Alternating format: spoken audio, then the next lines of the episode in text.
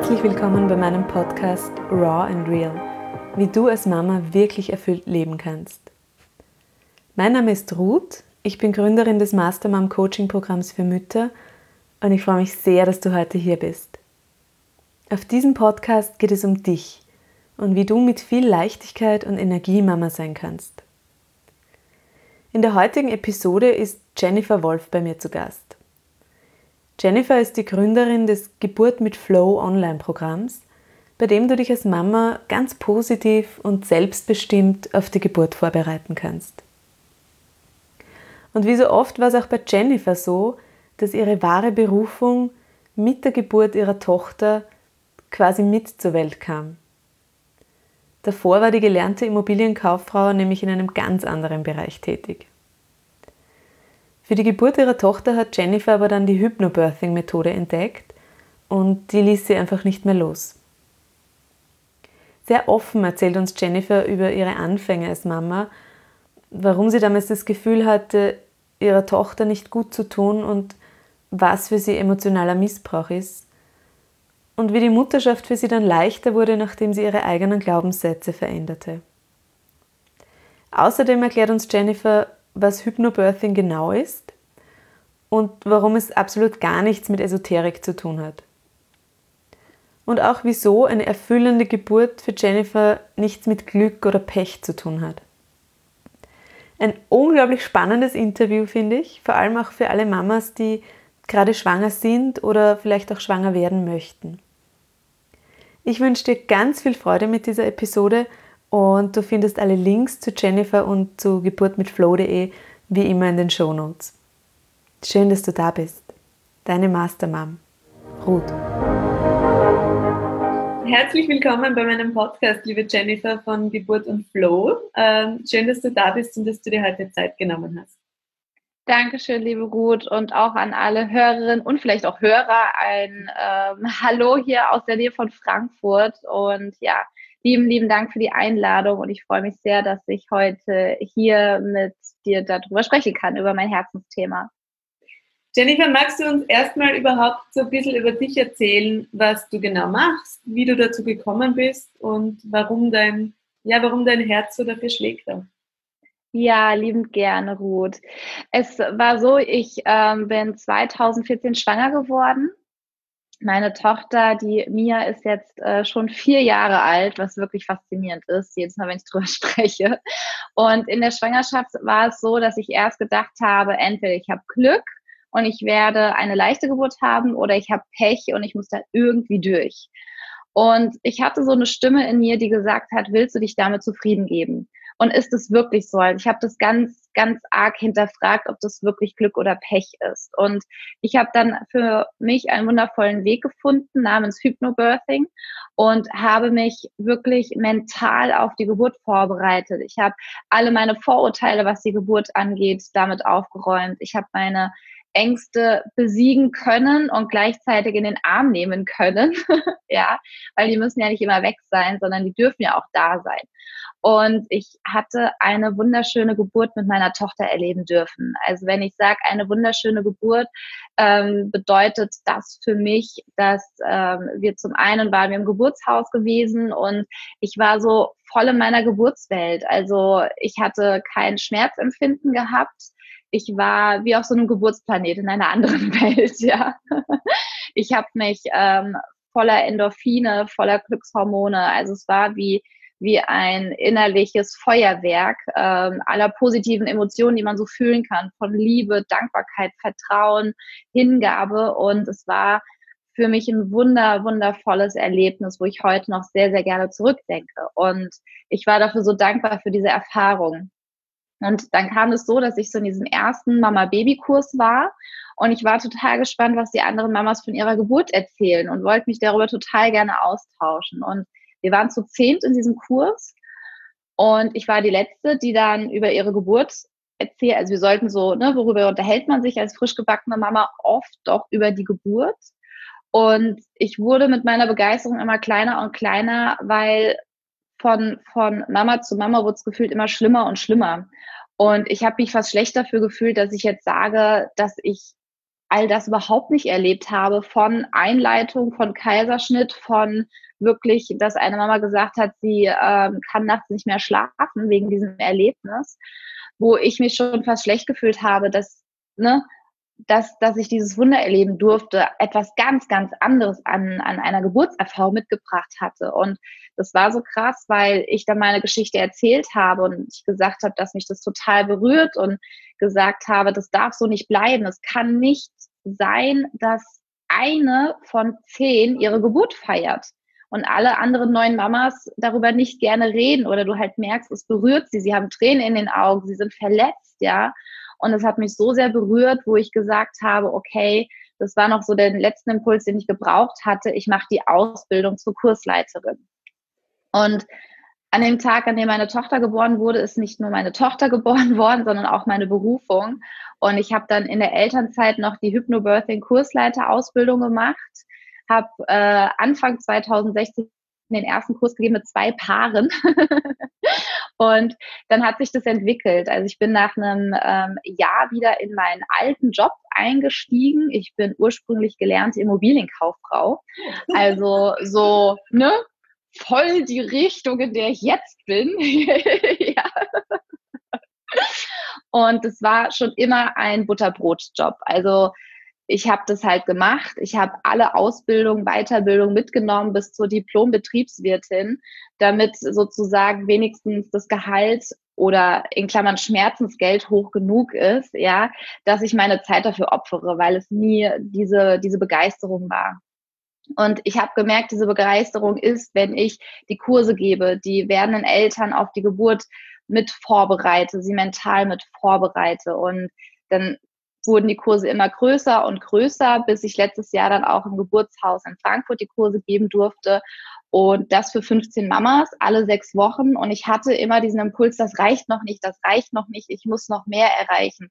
Alle sechs Wochen nur 15 Frauen, das ne, da bin ich in, in 50 Jahren mit meiner Vision noch nicht fertig, das gesellschaftliche Bild der Geburt zu verändern. Und jetzt bin ich seit Januar komplett online unterwegs, um halt noch mehr Frauen erreichen zu können und gebe ähm, den Geburt mit Flow-Kurs und es ist eine Kombination von Hypnobirthing und auch NLP-Techniken.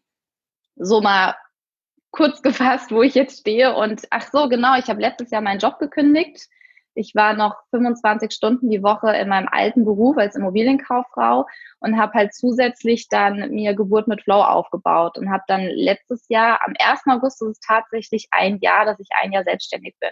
Wow, gratuliere. Ja, danke schön.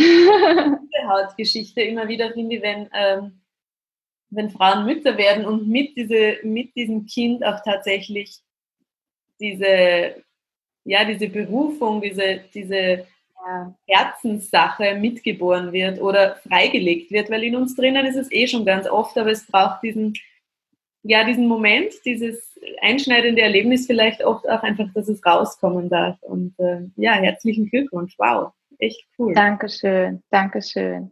Jennifer, äh, ich persönlich kenne Hypnobirthing ja, weil ich mich bei der zweiten Geburt auch äh, mit Hypnobirthing vorbereitet habe. Für alle, die zuhören und die gar nichts damit anfangen können noch. Vielleicht kannst du so in fünf Sätzen erklären, was ist Hypnobirthing? Ja, sehr gerne. Also Hypnobirthing ist eine wundervolle Möglichkeit, an das Thema Geburt mit einer positiven Art und Weise heranzugehen, dass du deiner Geburt nicht hilflos ausgeliefert bist, dass es nicht mit Glück oder Pech zu tun hat. Vielleicht dieses Quäntchenglück, was wir manchmal noch irgendwie als Rückenwind bekommen vom Leben. Nur es ist tatsächlich so, viele haben noch im Kopf dieses alte Bild von Geburt, dass es schmerzhaft ist, dass es Hilflosigkeit ist, dass es Ohnmacht ist und Hypnobirthing räumt damit auf und gibt dir wirklich mit handfesten Techniken einmal eine Säule, sage ich immer, ist das Wissen, dass du weißt, wie dein Körper unter der Geburt funktioniert, dass du ihn optimal unterstützen kannst, dass er dir überhaupt eine einfache Geburt ermöglichen kann. Und das zweite sind Techniken wie Atemtechniken, dass du eben wirklich die Wellen sehr, sehr gut veratmen kannst. Und das dritte und mit das Wichtigste, wie ich finde, ist das Mindset. Also, dass du wirklich aufräumst mit den Überzeugungen von Geburt, mit Ängsten, die da sein könnten, weil der größte Feind im Geburtszimmer ist die Angst. weil die macht zu, die macht dicht und dann wird es krampfhaft, führt sogar zu Verkrampfungen. Und Hypnobirthing gibt wundervolle Möglichkeiten, dass du eben während der Geburt dich in einen sehr entspannten, selbsthypnotischen Zustand bringen kannst, damit es flutscht und damit die Ängste in dieser Zeit aus dem Geburtszimmer draußen sind und du das wirklich auch richtig genießen kannst. Für viele ist Hypno, Hypnose, Trance, ähm, Flow ähm, sind so ein bisschen, das wird oft so ein bisschen ins esoterische Eck geschoben. Ja? Ähm, ja. Wenn es dann mal im esoterischen Eck ist, dann macht es wieder Angst. Und ja. irgendwie wieder diese, diese Barriere, die es ja genau nicht geben soll. Ja? Genau. Warum ist Hypnobirthing absolut nicht esoterisch? Ja, danke schön für die Frage, dass wir da Klarheit schaffen können. Also es hat tatsächlich gar nichts mit Esoterik zu tun. Also wir fangen nicht, ähm, ich habe immer einen Scherz gemacht, wie ich meine Kurse begonnen habe, gemeint so, oh, ich habe die Räucherstäbchen meine Klangschale vergessen. so als Spaß, ja. Also, oh Gott, ja. Und es ist ähm, sehr interessant. Also wir haben gerade in Deutschland noch das Bild von Hypnose, von dieser Showhypnose, dass ähm, ich manipulierbar bin, dass ich Dinge tue, die ich nicht möchte, dass ich am Ende gacker wie ein Huhn und sich alle über mich lustig machen. Und das ist beim Hypnobirthing mit nicht gemeint. Es ist eine Technik, dass du dich selber in Selbsthypnose begehst, also einen tiefen, entspannten Zustand. Und diesen tiefen, entspannten Zustand, den kennt jeder, in dem war schon jeder drin, sei es, wenn ich im Auto sitze und von A nach B fahre und bin angekommen und weiß gar nicht, wer ist denn das Auto gefahren weil ich mit meinen Gedanken irgendwo war oder wirklich so ein bisschen abwesend war und weiß gar nicht, uh, wie bin ich denn hier hingekommen? Wo war ich denn gerade? Und es war ein hypnotischer Zustand. Und wer ist gefahren? Dein Unterbewusstsein. Mhm. Ja, deine Ratio war ausgestellt und dein Unterbewusstsein hat dich dorthin gebracht, weil es eben äh, routiniert ist, ja, dass du Auto fahren kannst, ja. Und ähnlich ist es auch mit der Geburt. Wenn in deinem Unterbewusstsein wirklich komplett aufgeräumt ist mit Ängsten, ja, mit Überzeugungen, was Geburt angeht, dann macht das Unterbewusstsein das von selbst, weil die Ratio, die ähm, macht im Prinzip nur fünf Prozent unseres Verhaltens aus. Und warum hat Hypnobirthing nichts mit Esoterik zu tun? Weil es auch, auch wissenschaftlich basierte Techniken sind die wissenschaftlich wirklich auch erforscht worden sind, aus dem Mentaltraining auch, ähm, aus dem Sport kennen wir das zum Beispiel auch, dass sich die Hochleistungssportler auch mental auf ihre Wettkämpfe vorbereiten. Sei es, dass das Rennfahrer zum Beispiel mental im Kopf in der Vorstellung diese Runden immer wieder durchgehen, jede Kurve und sie dann wirklich erfolgreicher sind. Und wer mental ins Fitnessstudio geht, ist jedem überlegen, der körperlich vielleicht fitter ist, aber mental, sage ich mal jetzt so salopp, ein scheiß Mindset hat in Form von, ich schaffe das eh nicht und ich bin schlecht. Also jeder kennt vielleicht so manchmal diesen inneren Kritiker, der mit einem sehr hart ins Gericht teilweise gehen könnte. Und deswegen hat Hypnobirthing absolut gar nichts mit Esoterik zu tun. Ja. Die Erfahrung dürfte ich selbst auch machen. Mich hat tatsächlich damals der Hypnobirthing-Kurs äh, ein Stück weit in meiner Arbeit auch nochmal vertieft. Ich bin ja auch Mentaltrainerin ja. hat mir nochmal wirklich echt total wertvolle Werkzeuge einfach mitgegeben. Ja. Und nicht nur ja. mir, sondern auch meinem Partner. Und ich glaube, das ist das, was an Hypnobirthing auch so besonders ist, dass, dass dem Partner hier eine ganz, ganz wesentliche Rolle zukommt. Genau, ja, das ist auch ganz äh, wundervoll, dass du das nochmal drauf ansprichst, der Partner, weil oft ist es ja so, dass die Partner denken, ja gut, die, die Frau bekommt das Kind äh, was soll ich schon machen? Und ähm, viele Männer stehen bei einer Geburt wirklich hilflos daneben und wissen auch gar nicht erstens, was passiert da, was kann ich machen. Teilweise sind sie mit der Situation selber voll überfordert, weil sie überhaupt keinen Plan haben von dem, was da gerade abgeht, was richtig ist, was normal ist, was falsch ist, was vielleicht hinterfragt werden sollte. Und beim Hypnobirthing wird der Partner halt auch voll mit involviert, dass er eben auch dafür sorgen kann, dass dieser Geburtsraum geschützt ist, dass die werdende Mama sich halt komplett fallen lassen kann in diesem, in diesem schützenden Raum und er eben auch Möglichkeiten bekommt, wie er sie aktiv unterstützen kann. Wenn sie zum Beispiel reinschlittert in die Angst, in die Panik, ja, in die Verkrampfung, dass er wirklich als werdender Papa, als Mann an der Seite sie unterstützen kann. Und das gibt dem Mann ein, eine Ermächtigung, eine Kraft, ja, auch für seine Familie, die dann kommt, ja, so von, wenn man so männliche Energie und weibliche Energie so ein bisschen, ja, oder was, ne, wann ist einmal ein Mann, dieses typische, ähm, dass der auch in seiner Kraft ist und dadurch die Frau in ihrer Kraft sein kann.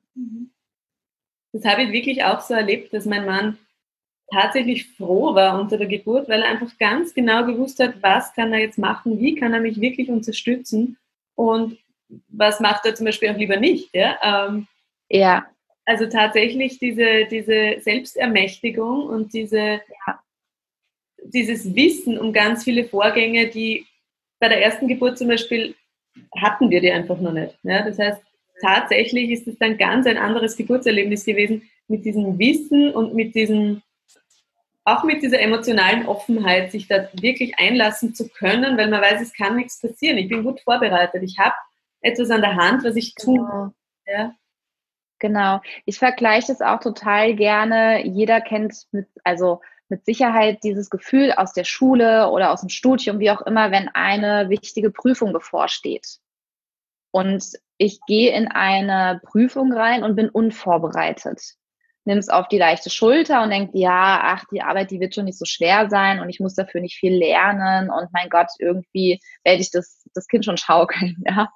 Und dann gehe ich in diese Prüfung rein, sitze da drin und ich merke schon, scheiße, ich kann keiner dieser Fragen beantworten. Ich bin total unvorbereitet. Was passiert? Ich bekomme Stress, ich bekomme Panik, manche kriegen völligsten Blackout und manche sind voll in ihrem Stress drin und sind total hektisch, kriegen Schweißausbrüche, der Puls steigt und es ist nur noch in diesem Stresslevel drin. Wenn ich dann eine andere Prüfung nehme, bei der ich mich richtig gut vorbereitet habe, wo ich wirklich das Gefühl habe, ich hätte mich nicht besser vorbereiten können. Ich habe gelernt, was es zu lernen gibt. Mehr geht nicht. Jetzt ist es wirklich nur noch Glück. Und das ist dieses Quäntchen Glück, von dem ich gerne spreche, wenn zum Beispiel heute bei uns die Sonne scheint. Es gibt aber auch Tage, da gibt es ein Gewitter, Hagel, Sturm, wie auch immer. Das liegt außerhalb meiner, meines Einflusses, wo ich sage, das ist das Leben und ich weiß nicht, wie es um die Ecke kommt. Gleichzeitig bin ich darauf dann auch vorbereitet, weil ich diese Sicherheit, dieses Vertrauen in mir habe, ich hätte nicht mehr machen können. Da wirken gerade ganz andere Kräfte. Das, das hätte ich nicht mehr anders machen können. Und wenn ich mit diesem Gefühl in die Geburt reingehe, dann kann mir nichts mehr passieren dann kann ich diese Haltung bekommen von komme, was wolle. Ich sage Ja zu dieser Geburt mit allem, was dazugehört und kann mich dem komplett hundertprozentig hingeben, weil ich weiß, ich habe alles mir menschliche, mögliche dafür getan, dass dieser Tag ein wunderschöner Tag für uns wird. Genau, da sagst du was ganz Wesentliches, weil ich glaube, ab diesem Punkt und mit diesem Mindset ist es im Prinzip auch nicht mehr wichtig, ob das dann vielleicht doch in einem Kaiserschnitt endet, ob ähm, genau während der Geburt Komplikationen auftreten, ähm, ob es anders verläuft als, als in dieser Idealvorstellung, weil diese Gelassenheit, weil diese Ruhe, weil diese innere Kraft ganz anders da ist. Genau, genau. Und es ist wie, wenn ich dann in dieser Prüfung auch sitze und es sind Fragen, die ich sage, okay, das weiß ich jetzt nicht. Ich habe aber die ganze Zeit mein, mein Bullshit-Bingo geht da nicht los von, ja, guck, siehst du, hättest du dich jetzt mal anders vorbereitet. Guck, siehst du das, ne? Dieser, dieser Kritiker, der dann kommt, der, da, dann machst du dich ja selber noch fertiger. Ne? Du bist schon in einer blöden Situation und dann haust du selber meist noch oben drauf. Und wenn ich diese Vorbereitung habe von komme, was wolle, dann sage ich, okay, das ist jetzt wie der Hagelsturm, der ist. Ich habe keine Ahnung, was diese Frage ist. Ich lasse die erstmal beiseite und kümmere mich erstmal um die anderen. Vielleicht fällt mir noch was ein. Und dadurch, dass ich in dieser Entspannung bin, fällt mir dann doch irgendwie noch mal was ein, weil ich in einem entspannten Zustand bin, weil ich diese Gelassenheit habe, weil ich diese Sicherheit in mir trage. Und Gleiches gilt natürlich auch für den Partner, für den Mann. Ja was du mit dieser Sicherheit ähm, sagst, das ist sehr schön, weil ich finde, diese Sicherheit gibt einem als Frau auch ähm, mehr Kompetenz, mehr Eigenkompetenz. Auf jeden Fall. Auch gegenüber Ärzten, auch gegenüber ähm, vielleicht ja. Hebammen manchmal oder anderen, ja, ja. Ähm, anderen Menschen im Krankenhaus. Diese Kompetenz zu sagen, ich kenne meinen Körper, ich habe vielleicht noch nie eine Geburt erlebt, aber trotzdem kenne ich meinen eigenen Körper. Ich bin gut bei mir, ich, ich spüre mich selbst gut und ich kann für mich auch vielleicht besser einschätzen, was passiert gerade ist. Genau. Brauche ich Unterstützung, brauche ich sie nicht? welche Art von Unterstützung brauche ich? Also dieses tatsächlich diese innere Weisheit, dieses Bauchgefühl äh, besser spürbar zu machen. Siehst du das auch so? Ja. Auf jeden Fall, das würde ich sofort unterschreiben. Auch das, was du sagst, keiner kann von außen und auch kein technisches Gerät kann von außen wirklich beurteilen, wie es mir geht und was in mir vorgeht, wie mein Bauchgefühl ist. Und es mag sein, dass vielleicht eine Hebamme oder ein Arzt, der übrigens auch, wenn es ein männlicher Arzt ist, auch noch nie eine Geburt erlebt hat am eigenen Körper, teilweise auch Hebammen, die vielleicht noch keine Kinder haben, auch dieses Gefühl nicht kennen. Und dann ist es ja weit aus dem Fenster gelegt, dass jemand dann sagt, er wüsste besser Bescheid, was gut für dich ist. Und das ist das, was du sagst, wenn ich diese Sicherheit habe, diese innere Aufrichtung und mit meinem Körper sehr gut verbunden bin. Und im Prinzip hören wir die Signale von unserem Körper. Wir haben oft gelernt, sie zu überhören und sie gar nicht mehr so richtig wahrzunehmen. Sie sind immer da. Und wenn ein Arzt oder eine Hebamme mir einen Vorschlag macht aus seiner Sicht, dass sein nächster Schritt dieser jetzt wäre, und dann kann es sein, dass das bei 100 Frauen schon war und ich jetzt die erste bin, bei der das genauso nicht sein wird, weil ich von meinem System, von meinem Innersten kein Ja dazu bekomme. Und dann kann ich dieses Nein zu dieser Intervention zum Beispiel auch vertreten, weil ich sage, wir können uns ja gerade auf den Kopf stellen. Ich weiß, Sie haben Ihre Erfahrung, ich kriege dazu kein Go. Mhm ich krieg dazu kein Ja. Ich habe das und das Gefühl. Und es gibt ja auch ganz viele Frauen, die auch berichten, wenn wir zum Beispiel mal die technischen ähm, Hilfsmittel nehmen, wie das CTG, dass ganz oft dann auch gesagt wird, das CTG war überhaupt nicht mit meinem Empfinden äh, konform. Die Hebamme hat gesagt, jetzt kommt die nächste Wehe und ich habe gesagt, so, nee, die ist schon längst da. Oder das stimmt nicht, ja.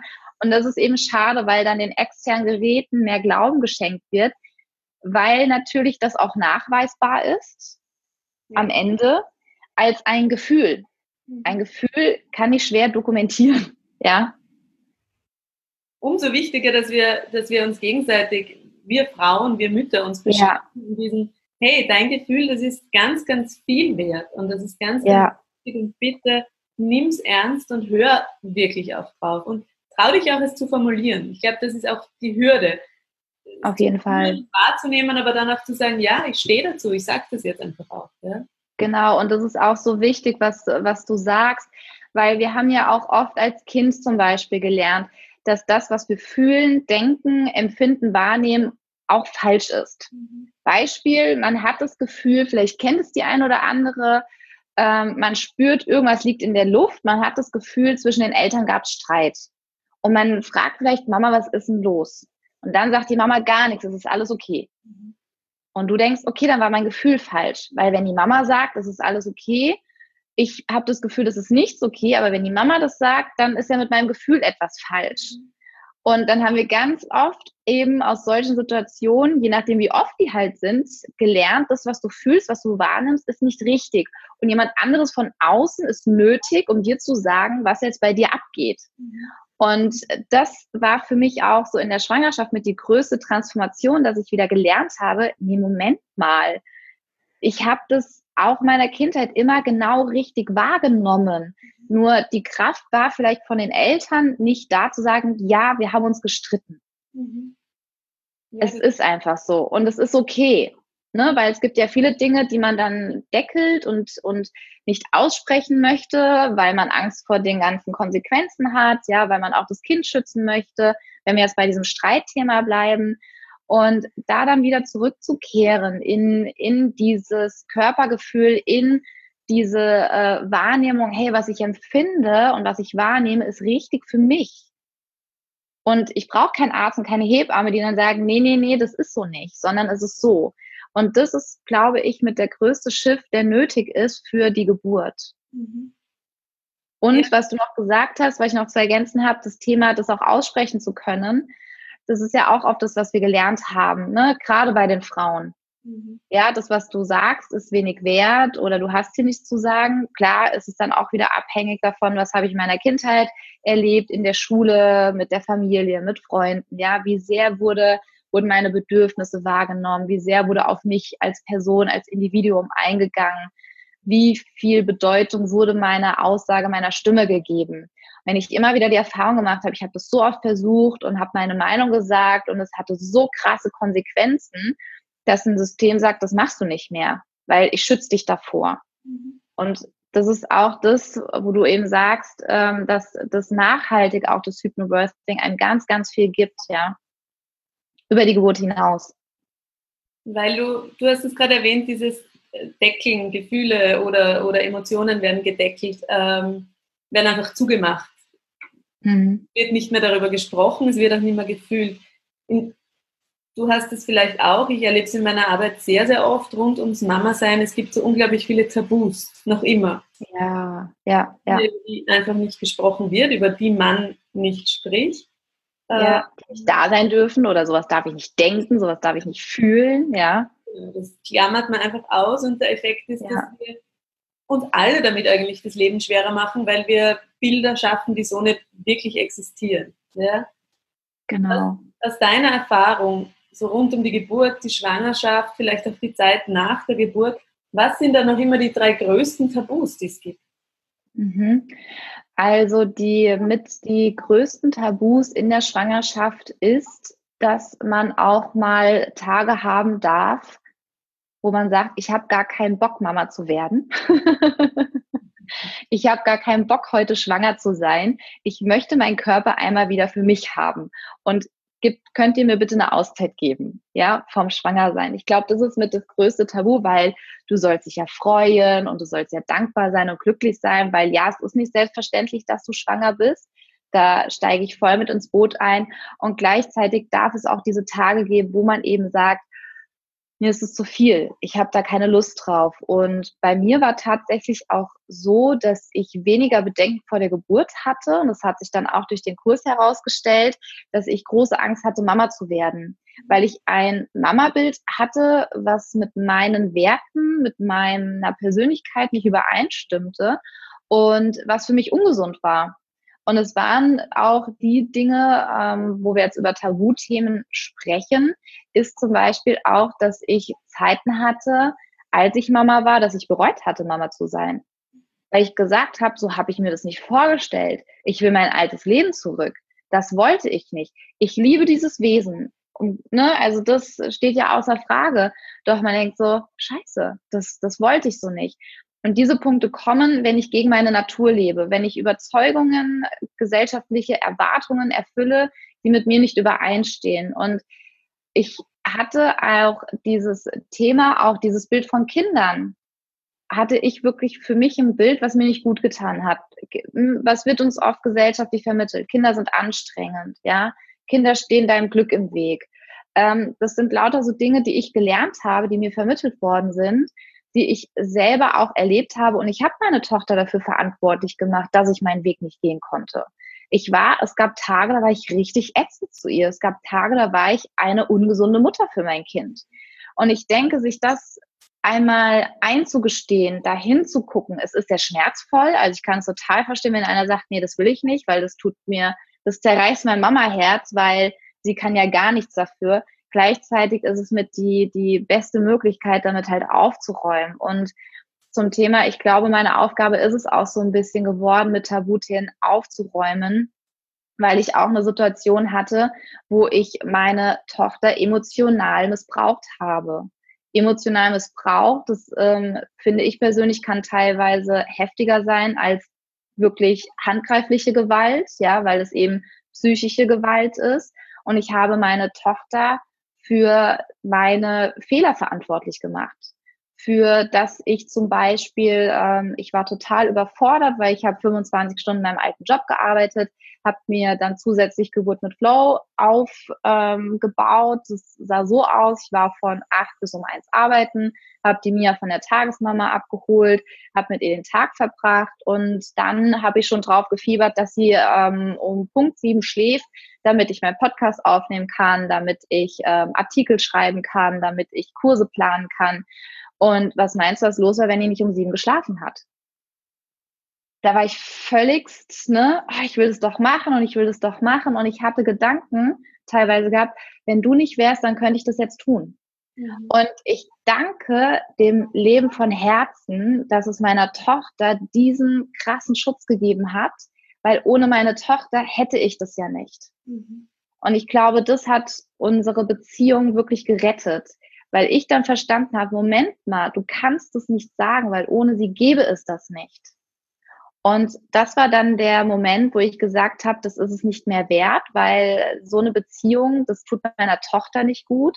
Ich möchte nicht, dass sie auch einmal an einem Punkt steht, dass sie das Gefühl hat, dass sie ihrer Mama im Weg gestanden hat, dass sie sich irgendwie ihrer Mutter gegenüber schuldig fühlt, verantwortlich fühlt, dass sie eben ihr Leben nicht gelebt hat.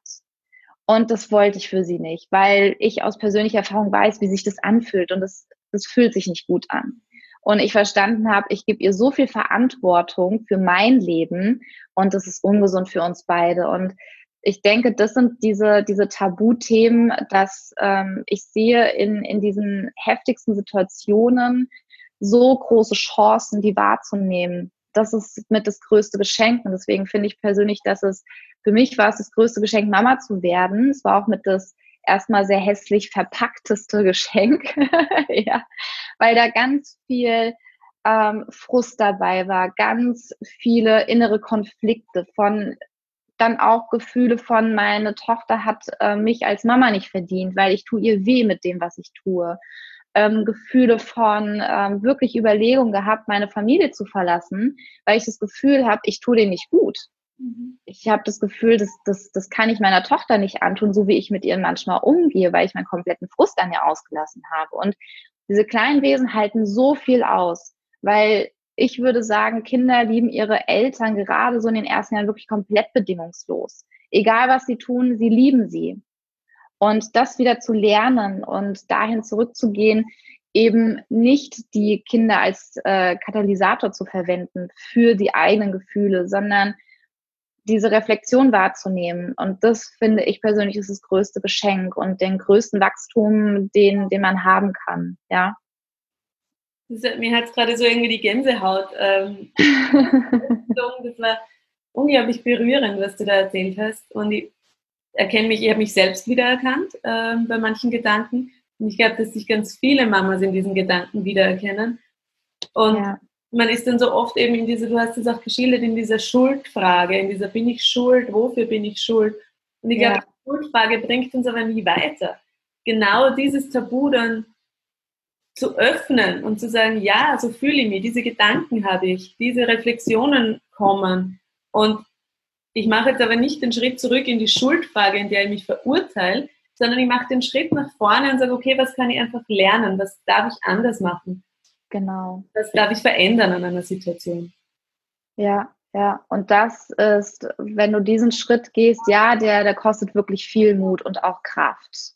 Das ist auch, finde ich persönlich nicht, ähm, dass du sagst, ah ja gut, dann mache ich das halt mal, weil du fängst ja dann an, wirklich auch alte Wunden wieder aufzureißen dich mit alten Themen wieder zu beschäftigen, zu hinterfragen, warum habe ich das? Ähm, kurzes Beispiel, wie die Mia noch ganz klein war, hatte sie ähm, krasse äh, drei Monatskoliken gehabt. Das bedeutet, jedes Mal nach dem Stillen hat sie geschrien. Und es gab Momente, auch abends oder nachts, wenn sie wirklich geweint hat, irgendwie hatte sie dann ne, diesen Entwicklungsschub, die Welt stand für sie wieder im Kopf und sie musste das halt verweinen. Und es gab einen Moment, wo ich meinem Mann gesagt habe, nimm sie, ich muss raus, ich sage dir gleich Dinge, die hat sie nicht verdient zu hören. Und in meinem Kopf kam eine Stimme, die, die ihr sagen wollte, du spinnst, du hast sie nicht mehr alle, reiß dich zusammen und was machst du hier für eine Show und du tickst ja wohl nicht richtig. Und ich dachte auf einmal, was passiert hier gerade? Und ich habe meinem Mann gesagt gehabt, nimm sie, ich muss hier raus, das darf sie nicht hören von ihrer Mama, das darf sie nicht hören. Und dann habe ich gedacht gehabt, ich habe erst gedacht gehabt, wie kannst du so Gedanken haben, wenn sie weint und eigentlich ihre Mama braucht? Und das ist der Punkt, was du gesagt hast, mich dafür nicht zu verurteilen, sondern hinter, zu, zu hinterfragen, warum ist diese Stimme da? Und mich hat es total in Panik auch versetzt, wenn sie geschrien hatte.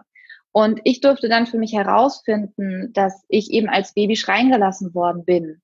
Und wenn man das heutige Wissen hat, dass ein Baby, was schreien gelassen wird, alleine isoliert, wirklich Todesängste durchsteht.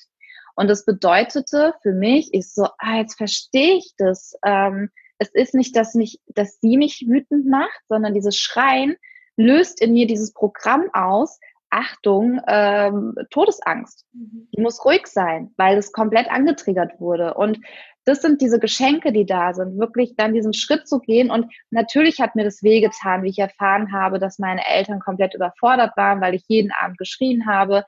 Sie ähm, auch dann aus der alten Schule beraten worden sind von, ja, ihr Kind äh, versucht sie zu manipulieren. Ja, ich meine, drei Monate altes Baby kann das nicht. Ja, ähm, das ist nicht möglich.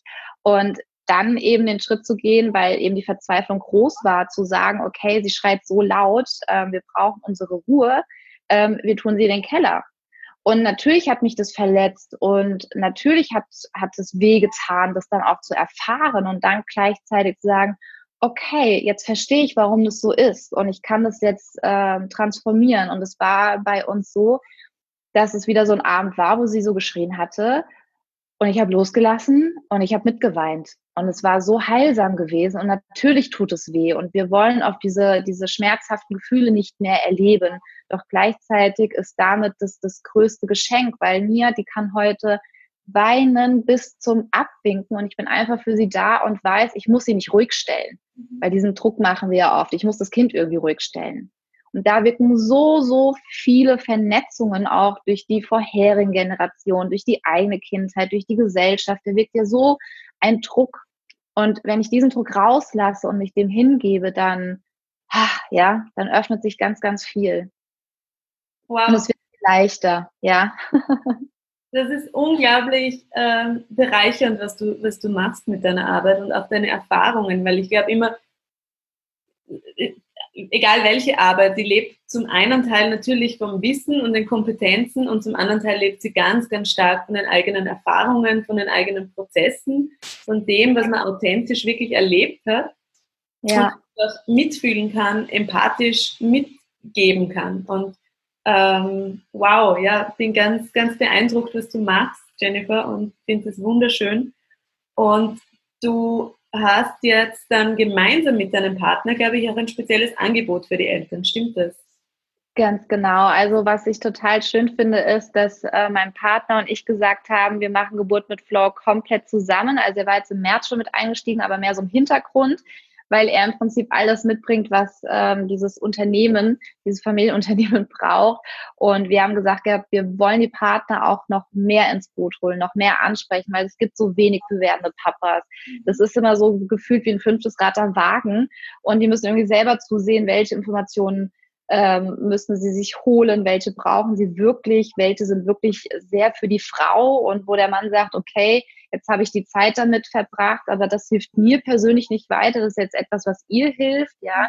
Und dass wir dann zusammen wirklich ins Boot gestiegen sind. Und was wir eben machen, ist, sind verschiedene Möglichkeiten. Wir haben einmal den reinen Online-Kurs, wo Partner mit äh, involviert wird, wo wir auch die Themen ansprechen, wie du vom Paar zur Familie wirst, weil das ist für die Partnerschaft ein, ein, eine ganz große Herausforderung auch. Also jedenfalls war es bei uns so, dass wir nicht nur als Familie funktionieren, sondern ähm, als Paar auch noch weiterleben können.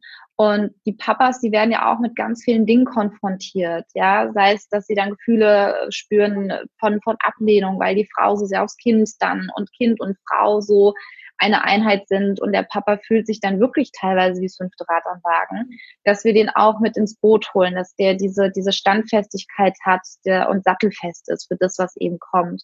Und eben, ich denke, es hat nochmal eine ganz andere Wirkung, wenn ein Mann einem Mann Dinge auch erklärt und mit auf den Weg gibt, als wenn ich das tue. Es hat eine ganz andere Wirkung und eine ganz andere Bereitschaft, das auch aufzunehmen.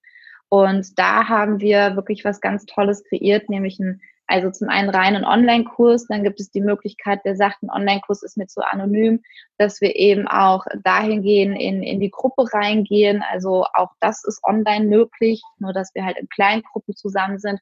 Oder wer wirklich sagt, ich ähm, möchte keinen Stein auf dem anderen lassen, gibt es halt eben auch die Möglichkeit, mit uns ganz nah zusammen zu sein, dass man im 1 zu 1 Coaching auch ist, ja als Paar, als Einzelmama, Einzelpapa und dann wieder zusammen. Also da uns ist es ganz wichtig, dass wir keine starre Struktur haben, weil jeder individuell ist und wir wirklich dann ganz genau gucken, was habt ihr für ein Bedürfnis, was braucht ihr und nicht, das ist unser Programm, friss oder stirb. ja. Sehr, sehr cool. Ähm, können wir echt allen Paaren, allen Mamas und Papas tatsächlich sehr empfehlen. Alle Infos dazu gibt es dann im Podcast wie immer in den Shownotes.